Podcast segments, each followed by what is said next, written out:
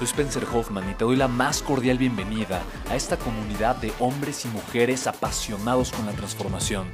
Y es que sabemos que así tiene que ser la vida, habiendo tantos con la mente confundida y plomo en el corazón, desperdiciando su potencial y dejando su vida para después, para nunca. Sabemos que tenemos que hacer algo y es por eso que estamos comprometidos a cambiar las cosas. No somos uno más del montón y pasamos desapercibidos.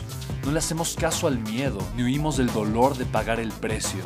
Y sobre todo, no cargamos con el pasado ni con el arrepentimiento porque vivimos en el presente. Creemos en la grandeza y la creamos.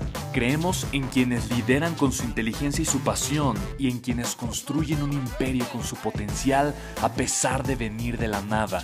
Aquellos que podemos llamar imprescindibles porque sabemos que ser uno de ellos es cambiar al mundo y dedicar la única vida que tenemos a construir un legado. Bienvenido a tu podcast, Una vida, un legado.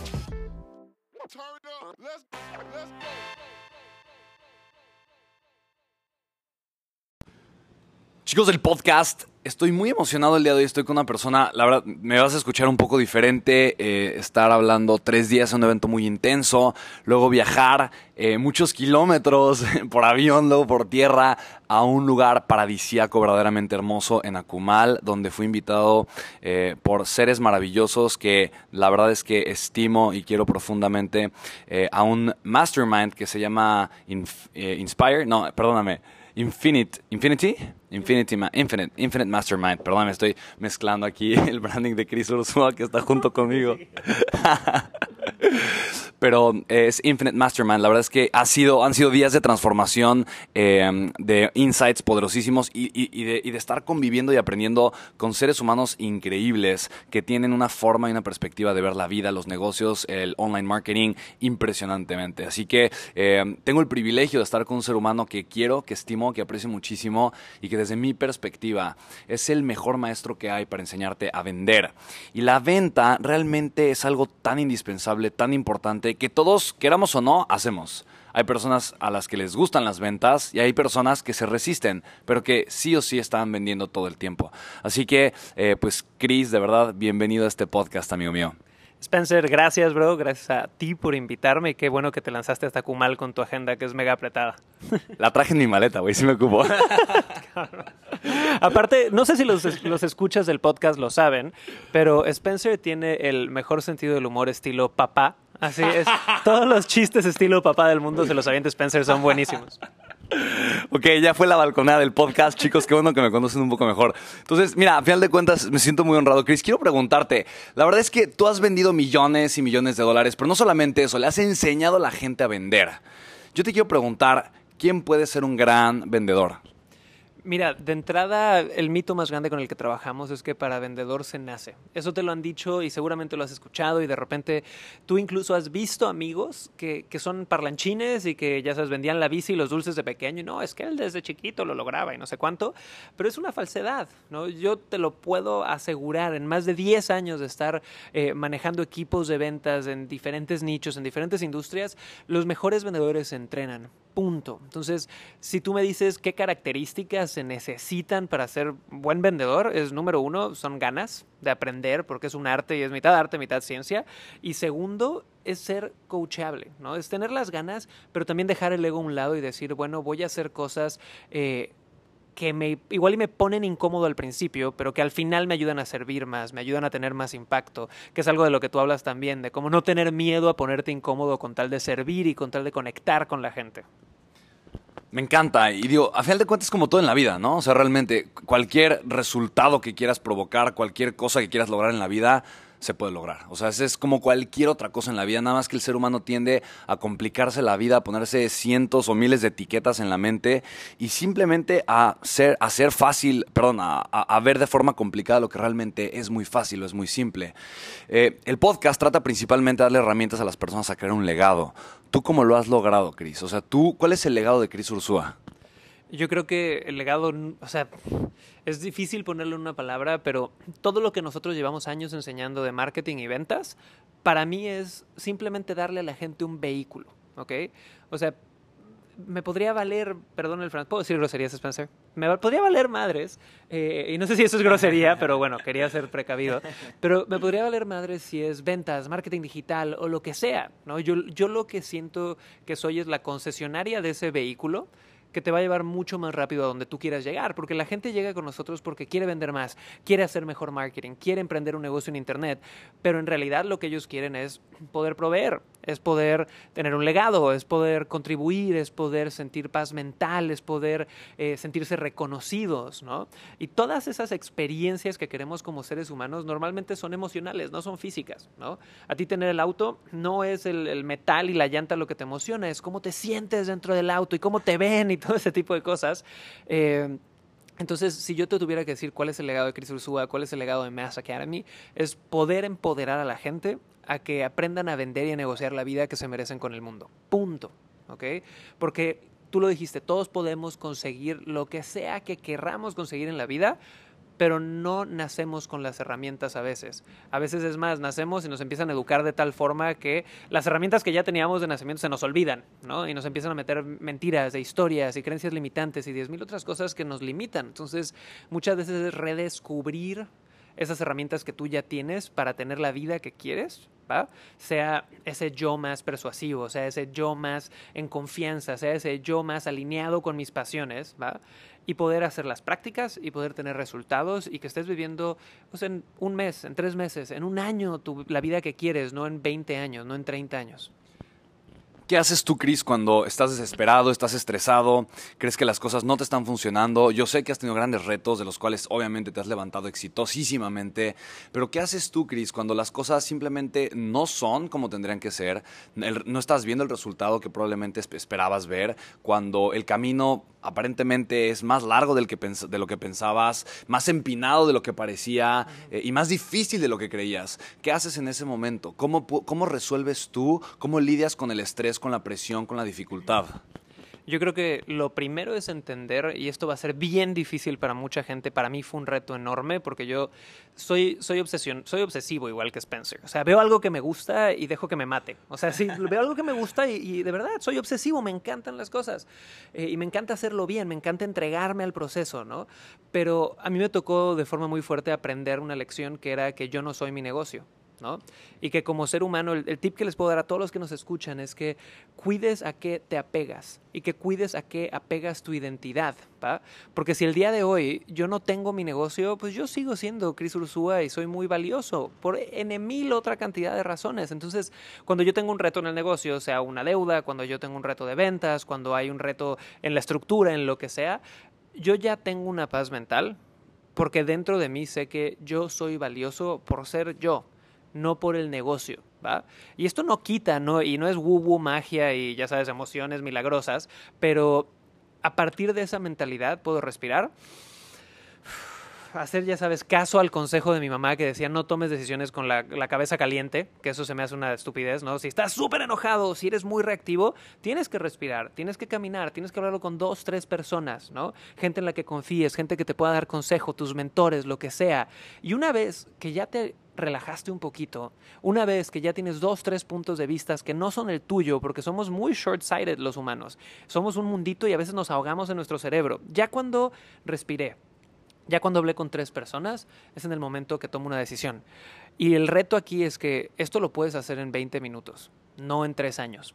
Si tú te estás tomando tres meses para decidir algo, es que estás perdiendo el recurso no renovable más valioso que tienes y tienes que hacer algo, ¿no? Entonces, esto se puede hacer en 20, 30 minutos si trabajas en tu inteligencia emocional, si te desapegas. Eh, y, de verdad, yo creo que tu negocio solo va a ser tan grande como seas tú. Yo no creo en que hay business y life coaching, ¿no? Es lo mismo. Si tu vida está bien, tu negocio está bien. No, me, encanta. Y justamente es eso. Digo, no es coincidencia. Y mira, tú que me estás escuchando en este momento, te lo puedo asegurar, te lo puedo decir. Una de las razones por las que me apasiona tanto el desarrollo humano, yo, de, de entrada, de hecho, yo, yo no quería nunca dedicarme al desarrollo humano. Yo empecé mi primera empresa, o lo, primero que empecé a hacer para ganar a los 12 años, a los 14 años, ya tenía algo como mucho más formalizado. Luego empecé con negocios a los 18, 19 años y nunca paré. Sin embargo, para mí el desarrollo humano fue algo tan grande y tan importante que me ayudó a entender el porqué de las cosas y me ayudó a crecer constantemente. Y algo que yo identifiqué es que todos los grandes empresarios eran grandes empresarios porque eran grandes personas. Y no es que, no es que desde el ego yo decía, "Ay, yo soy una gran persona. No, no, no, para nada. Pero invertían tanto en el desarrollo humano y en aceptar y en soltar y en liberar y en perdonar y en amar y en seguir que eso les permitía crecer. Entonces, de alguna forma fue que yo entendí, me enamoré del desarrollo humano y una cosa me llevó a la otra y una de las cosas que hago que me, que me fascinan tiene que ver obviamente con el desarrollo humano. Pero lo que dices me encanta, ¿no? Ese proceso de aceptación, de perdón, de liberación, de amor incondicional es mucho más importante para ser un empresario y es lo que yo, lo que yo considero en ti, eres un gran empresario. Porque me encantaría, eh, Chris, que nos platicaras un poco de tu historia un poquito de ti, de tu infancia, de, de dónde viene eh, Cristian Ursúa. Ay, chicos, ayer descubrí que era Cristian Ursúa, pero mi mente todavía no lo asimila. Eres Chris, para mí eres Chris. pero, ¿de dónde vienes? ¿De dónde viene? ¿Cómo, cómo, cómo surgió eh, este, este hombre de 30 años que es un gran empresario, que le ha ayudado a miles y miles de personas, que tiene un reality show, que tiene eh, Mass Academy, que hace eventos impresionantes, que tiene una empresa que factura millones de dólares? Eh, ¿cuál, es, ¿Cuál es el background? Y, y- y cuál es ese background que probablemente fue difícil, que probablemente fue que probablemente eh, no fue, pues no sé, lo que muchísima gente piensa, ¿no? O sea, detrás de cada gran victoria hay una gran batalla. Y normalmente las personas solamente ven la victoria y creen creen que las victorias simplemente suceden, pero son producto de grandes batallas. Entonces, ¿cuál es un poquito de esa historia, mi querido Chris? Ok, con gusto te la, te la cuento y dude, gracias por esa intro. que la neta, chicos, a todos los que escuchan esto, si yo he tenido el honor de conocer un ser humano maravilloso por dentro y por fuera en los últimos años ha sido Spencer. Eh, sus consejos, su energía, o sea, hay veces que aprendes de la gente por los consejos y por los resultados que tienen, pero yo he aprendido de Spencer a nivel energético, nada más de escucharlo, de verlo en el escenario, de sentir su pasión es brutal. Eh, y gracias por este espacio. Pero bueno, entonces yo soy hijo de eh, padre chileno, madre cancunense, perdón, madre de Ciudad de México, pero yo nací en Cancún, Quintana Roo, ahí donde todo el mundo va de Spring Break, yo nací, nací ahí cuando era un pueblo, un pueblo de un poco menos de 100 mil habitantes y cuando me fui de ahí yo ya tenía, ya tenía más de un millón de habitantes, o sea, creció brutal, ¿no? Eh, crecí en una familia clase media, teníamos una casita en el centro de Cancún, eh, donde, bueno, tuve el gusto y de tener papás que eran vendedores los dos en hotelería, entonces yo siento una gratitud enorme con lo que hago hoy, porque cuando yo crecí, mis papás nunca tuvieron un salario base. Nunca. Y yo tuve el gusto de ir, o sea, sí, nunca tuvimos un Ferrari en la puerta, pero siempre fui a una buena escuela, los uniformes, el techo, todo era 100% de comisiones que mis padres generaban porque habían sabido vender. Y aparte de eso, tenía el gusto de que mi mamá llegaba a la una a comer porque en el mundo de las ventas, en ese, en ese momento donde estaba, vendía un montón y decía, voy a estar con mi hijo. Entonces eh, salí de ahí, yo la verdad nunca pensé que iba a acabar en ventas. Como todos los que entramos en ventas, dices, no, ¿cómo crees las ventas? Todo menos eso, si paso estudié y te da pánico todo ese tipo de cosas. Eh, pero creciendo a los 17 años, entré en ese momento de inestabilidad emocional que todos los adolescentes pasamos. Te vuelves un adolescente insoportable, crees que lo sabes todo, te peleas con tus papás. Y mi padre entró en un momento de estar en el mundo corporativo de ventas, que le iba muy, muy bien, pero también con mucha neurosis y tomándose una caja de Red Bull al mes, ¿no? Entonces, obviamente mezclan las dos cosas y es una explosión terrible. Eh, y tuvimos un par de años muy difíciles al punto donde un día nos peleamos eh, y ya era un tema muy recurrente por varios años, como de abuso emocional, ¿no? Donde yo sé que él no se la pasaba bien y, y yo para nada, ¿no? Y de sentirme deprimido y de llegar a un punto donde tuve que hacer la, la decisión, tomar la decisión a mis 17 años de decir, o me independizo o esto va a valer madres, ¿no? O me independizo o nunca voy a tener una relación con mi padre como la quisiera tener, porque si me sigue dando dinero voy a seguir bajo, ya sabes, su mando y su yugo y no le voy a probar que yo puedo hacer esto. Entonces eh, me agarré con los dos pesos que tenía, me conseguí un primer trabajo en ventas, porque las ventas eso tienen, son muy leales, te abren las puertas, pero también te las cierran si no das resultados. Entonces empecé en ventas eh, y empecé en una industria que es el tiempo compartido que para los que no sepan qué es tiempo compartido, es una de las industrias hoy por hoy más agresivas que hay en hotelería. Eh, pero que también funge a los mejores vendedores, ¿no? Yo, yo estuve seis meses en una empresa horrible que siempre describo como el lobo de Wall Street con camisas hawaianas porque había drogas, había técnicas ochenteras de presión, de molestar a la gente, de todo esto. Eh, y estuve seis meses ahí hasta que me di cuenta de en lo que estaba, ¿no? Cuando tú entras a los 17, tu gerente es Dios, entonces haces lo que te dice tu gerente. Y luego renuncié y tuve la suerte de no rendirme porque había que pagar la renta. Y eh, me estuve trabajando para marcas como Westin, como Marriott, donde fui gerente a los 19 años, donde eh, empecé, empecé a desarrollar mi carrera corporativa. Y después de eso estuve ocho años en corporativo manejando equipos de ventas que facturaban entre millón y medio y dos millones de dólares. Renuncio, me mudo a Santiago de Chile por tres años con mi novia en aquel entonces, esposa hoy, y empezamos Mass Academy, que es nuestra academia hoy por hoy, con un, en un estudio de, ya sabes, 45 metros cuadrados en el barrio de Providencia, una laptop, un perro en el balcón y una camarita para grabar videos y eso fue todo. ¿no? Eh, y bueno, y a partir de ahí hemos llegado a más de 10.000 estudiantes hoy por hoy y varias cositas padres, pero así fue el inicio. Y justamente es eso, ¿no? O sea, backgrounds, antecedentes, eh, pues simplemente en donde lo único que tienes pues es el amor incondicional, es la intención, es el, la conciencia y el hambre, ¿no? Por crear, el hambre por hacer, el hambre por salir adelante. Me encanta, me encanta tu historia. De, digo, obviamente resumiste a muchos años, ¿no? O sea, desde tu infancia hasta el día de hoy, ¿no? Cosas tan grandes que has logrado. Pero, ¿cuál, ¿cuál ha sido tu aprendizaje más grande? O sea, a lo largo de todo este camino, yo sé que es una pregunta difícil, pero ¿cuál ha sido de alguna forma la lección más importante que has tenido en todo este proceso que nos acabas de describir? Yo creo que y esto para todos los que son emprendedores, vendedores, etcétera, les va a servir muchísimo, es darme cuenta, y no nada más, nada más a nivel intelectual darme cuenta, sino a nivel físico, a nivel de que lo siento cuando lo digo con cada parte de mi cuerpo, darme cuenta que los seres humanos somos seres primero emocionales y después todo. ¿Ok? Somos seres primero emocionales y después lógicos, primero emocionales y después físicos. Somos primero emocionales y después todo lo que tú le quieras poner a tu existencia, ¿va? Y para mí ha sido importante eso porque veo mucha gente que tiene todas las ganas de triunfar, pero tiene cero inteligencia emocional.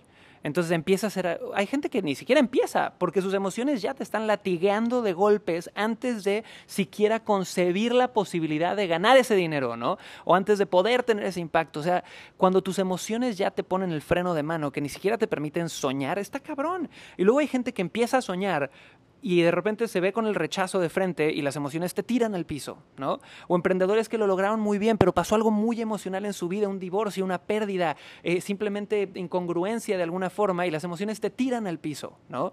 Entonces, para mí un gran aprendizaje ha sabido, ha sido más bien entender que todos somos emocionales y que yo creo que tu nivel de impacto, tu nivel de legado, tu nivel de contribución, tu nivel de éxito es directamente proporcional al nivel de inversión que tú tengas en tu inteligencia emocional y en tu desarrollo personal y en saber eh, lo que hablamos hace rato, que tú eres valioso, no importa. esto yo lo enseño como un mantra, de hecho, Spencer. Yo a, a los chicos de Selling Free Service de nuestro programa les digo, hey, antes de ir a una negociación, tú te vas a una esquina, respiras.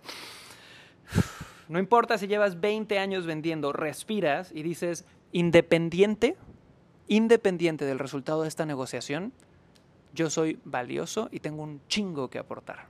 Y repites eso, ¿Y qué es lo que va a pasar? Que entras a una negociación desde un lugar de servicio, de quiero agregar valor, pero de un lugar de desapego. Y, hay mucha gente que de repente se ríe de esto porque vienen de la escuela antigua de las ventas, ¿no? Que llevan 20, 30 años vendiendo y el vendedor y el emprendedor que, que le ha ido bien son buenos para aferrarse al ego y para aferrarse a cosas, ¿no? pero la calidad de vida y la calidad de resultados que tú tienes cuando entiendes que eres un ser emocional primero y entiendes que para tú poder proveer tienes que proteger tus emociones, es enorme. Porque si tú tienes una, digamos que imagínate como un escudo invisible cada que yo voy a vender, ¿no? Y el rechazo no me tira, ¿Cuántas cosas hubieras logrado tú si el rechazo no te hubiera tirado antes en tu vida? Si el rechazo te hiciera lo que el viento a Juárez, como dicen en México, y que no me pasara nada, ¿no? Podrías lograr lo que fuera. Y eso viene de tener una inteligencia emocional y punto. No, me, encanta, de verdad que me encanta lo que dices y no podría estar más de acuerdo con eso, Cris. Es, es fantástico y, no quiero ahondar más porque quiero hacerte unas preguntas. Es muy valioso este tiempo y de verdad, chicos que están escuchando, Cris, eh, híjole, es una persona, eres un maestrazo, amigo. De verdad, te admiro y te quiero mucho. Eh, te quiero hacer otra pregunta. ¿Cuál ha sido la peor equivocación, el peor error que has cometido? Eh, y probablemente incluso a nivel personal, o sea, lo, peor que dijiste, híjole, ¿por qué no tuve que haberlo hecho o me equivoqué horrible? Y, obviamente que, te ha llevado a un crecimiento, a un aprendizaje, eh, a un esclarecimiento más grande. Esa es buena, yo, yo creo que ha habido un chingo. o sea, a nivel negocios, oye, hablábamos aquí en el Mastermind que, tenemos en Infinite, que es un, espacio bien padre donde puedes, o sea, te rodeas con emprendedores y estás hablando de cosas que solo nosotros entendemos, ¿no? Que es importante hacer eso. Eh, les contaba de un momento en la vida donde el ego me ganó y porque me ganó el ego, estuve a punto de perder mi empresa, ¿no?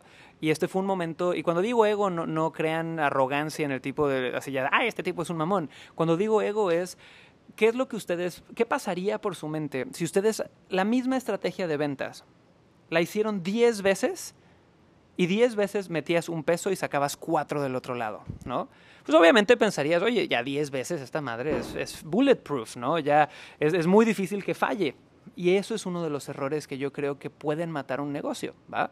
¿Por qué? Porque cuando tú de repente no entiendes que todo en esta vida tiene porcentajes de fallo. No hay un 100% de cierre para siempre. No hay una herramienta que sea perfecta para siempre, ¿no? Siempre hay un factor incertidumbre en la vida.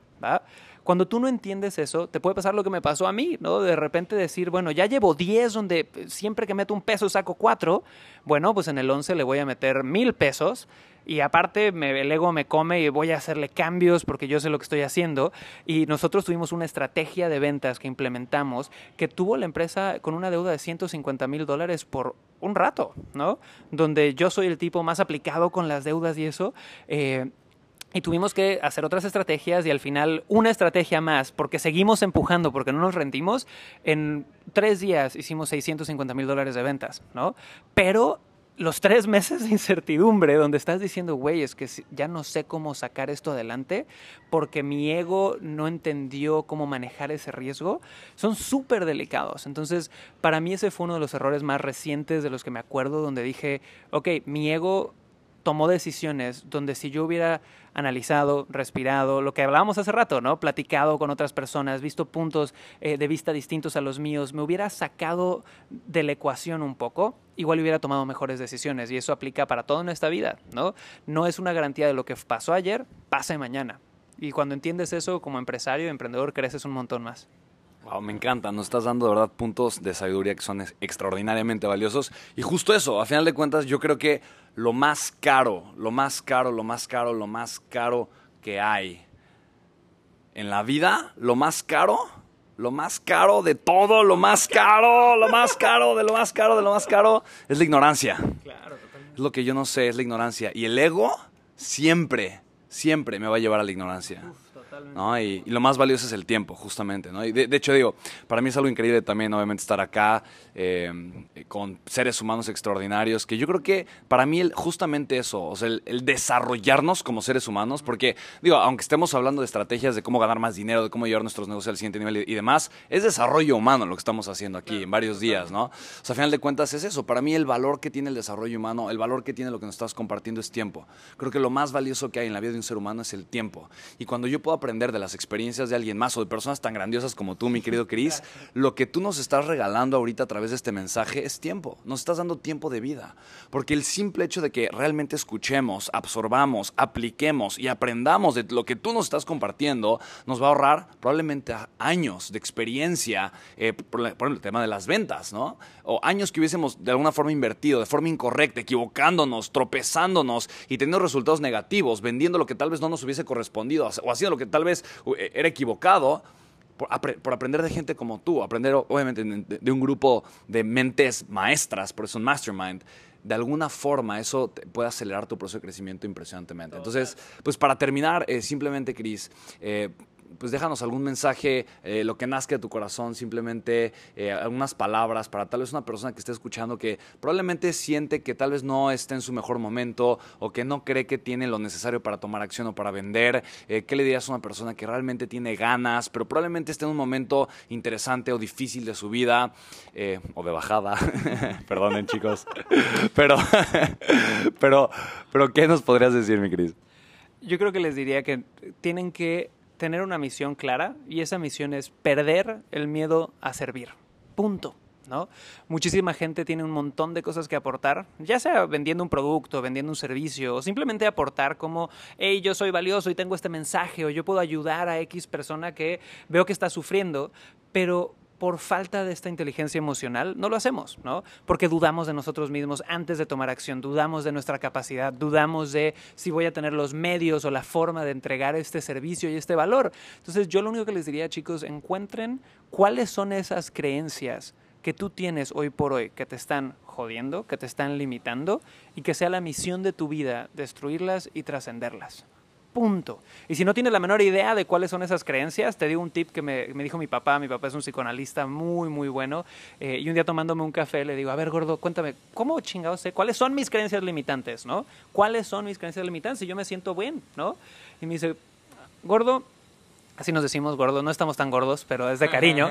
Eh, me dice, gordo, en cualquier área de tu vida donde tú todavía no estés donde quisieras estar, ahí hay una creencia limitante sea en tu relación de pareja, sea en tu, ya sabes, rol como padre o madre, sea en tu rol como vendedor, sea en el tema intelectual, sea en el tema de contribución. Si tú volteas a ver tu vida y todavía no has llegado a donde te encantaría estar, es que hay una creencia limitante y hay que rascar ahí.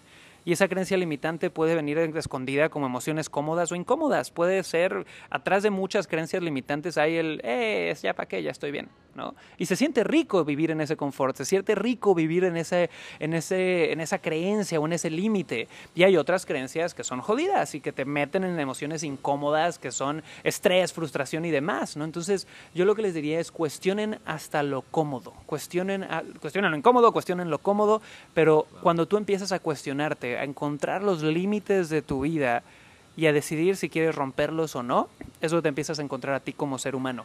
¿Vale? Y para mí las ventas, el emprendimiento, el internet han sido un camino para encontrar esto increíble, así que ese sería mi tip. Wow, me encanta, Cris. Pues sí, muchísimas gracias, ¿no? Muchas veces tus miedos se esconden detrás de tus certezas, ¿no? Claro. Y la certeza la utilizas para esconder el miedo. Pues como ven, chicos, este señor maravilloso, ser humano increíble, eh, de verdad que a mí me deja reflexivo, me deja conectado, me deja con hambre y con ganas de mucho más. Espero que a ti también. Y ya sabes, síguelo en redes sociales. Él es Cris Ursúa, Ursúa con Z, Cris con S, eh, arroba Cris Ursúa, ¿no? es tu Instagram y estás prácticamente en todos lados. Eh, su empresa se llama Mass Academy, eh, massacademy.com prácticamente, ¿no? Igual así en social media. Y te quiero pedir una cosa muy especial. Si crees que este podcast te agregó valor o te gustó, compártelo. Es muy fácil. Si crees que este, este podcast como, como programa te gusta o has escuchado varios episodios que te han gustado, suscríbete a él para que tengan las notificaciones y puedas estar al día cada vez que publiquemos un episodio que es prácticamente todos los días. Así que, pues por mi parte ha sido todo. Qué gusto y qué alegría que estés y que hayas escuchado este podcast. Te mando un abrazo con muchísimo cariño. Mi nombre es Spencer Hoffman. Gracias a ti por estar escuchando este podcast, Una vida, un legado. Chicos, gracias a ustedes, Spencer. Gracias, eres un tipo increíble y bueno, un honor servirles. Chao. Te quiero, Cris. Chao.